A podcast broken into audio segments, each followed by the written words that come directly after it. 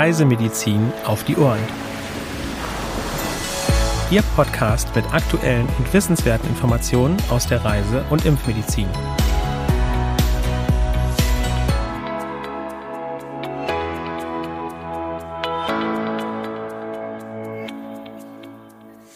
Herzlich willkommen zum wöchentlichen Podcast vom CRM Zentrum für Reisemedizin.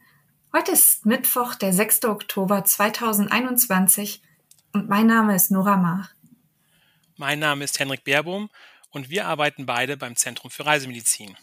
Wir freuen uns, dass Sie dabei sind, uns bei unserem Podcast Reisemedizin auf die Ohren zu begleiten. Beginnen wir mit den aktuellen Meldungen. Hunter-Virus in Deutschland. In Baden-Württemberg wurden in diesem Jahr 1299 Fälle diagnostiziert. Im Vergleichszeitraum des Vorjahres waren es nur 69. Bundesweit wurden bisher 1565 Infektionen gemeldet. Neben Baden-Württemberg sind NRW und Bayern besonders betroffen. Hantaviren werden über verschiedene Nager, Rüttel, Brand und Gelbhalsmaus verbreitet, die die Viren über Kot und Urin ausscheiden. Menschen infizieren sich meist dadurch, dass sie verunreinigten Staub einatmen, etwa bei Holzarbeiten im Wald und Garten sowie beim Reinigen von Kellern, Schuppen, Scheunen und Ställen. Die Zunahme von Aufräumen und Renovierungsarbeiten während der Corona-bedingten Zeit könnten ebenfalls zum Anstieg der Fallzahlen be beigetragen haben. Meningitis in der Demokratischen Republik Kongo. In der Provinz Chopo im Nordosten gibt es seit Juli einen Ausbruch von Meningokokken-Meningitis. Bisher wurden 777 Verdachtsfälle gemeldet. 167 Menschen sind verstorben. Das Land gehört zu den Ländern des sogenannten afrikanischen Meningitis-Gürtels, in denen es üblicherweise während der Trockenzeit von Dezember bis April regelmäßig zu Meningokokken-Epidemien kommt. Bitte beachten Sie hier den Impfschutz. Pest in Madagaskar. Seit Ende August sind im zentralen Hochland der Insel 22 Menschen erkrankt. Es wurden acht Todesfälle bestätigt. Insgesamt wurden 42 Verdachtsfälle verzeichnet. Auf Madagaskar kommt die Krankheit regelmäßig vor und tritt vermehrt in der Regenzeit September bis April auf. Schutz vor Flöhen beachten und Kontakt mit infizierten Menschen meiden ist hier wichtig. Venezuela hat erneut über Gelbfieber berichtet. Anfang Oktober wurde in der Gemeinde Maturin im Bundesstaat Monagas im Nordosten des Landes sieben Fälle gemeldet. Es sind die ersten Infektionen in Venezuela seit 2019. Die Infektion kommt in weiten Teilen des Landes regelmäßig vor. Eine Impfung wird bei einem Aufenthalt in betroffenen Gebieten empfohlen. Weitere aktuelle Meldungen finden Sie ebenfalls online unter www.crm.de/aktuell.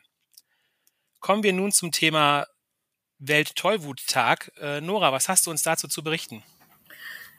Am 28. September fand im Jahr 2007 das erste Mal der Welttollwuttag statt.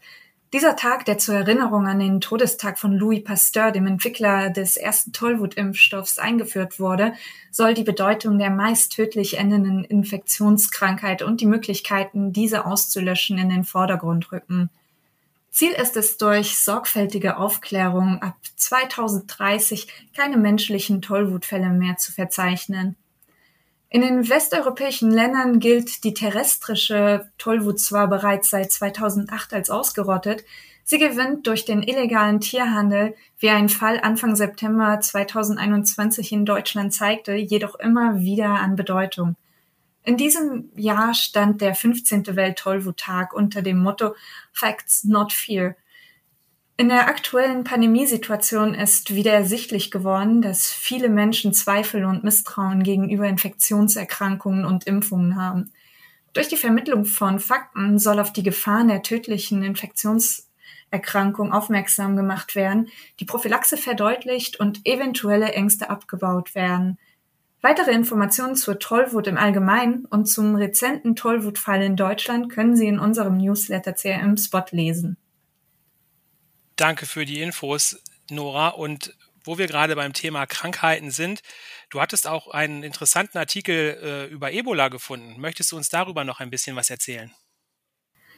Eine aktuelle Publikation in der Zeitschrift Nature lässt den Verdacht aufkommen, dass Ebola-Viren auch im Menschen über längere Zeit in einem Stadium relativer Inaktivität verbleiben können. Dies war bisher nur bei Feld, äh, Fledertieren bekannt. Die Daten hierfür stammen von einem aktuellen Ausbruch in Guinea.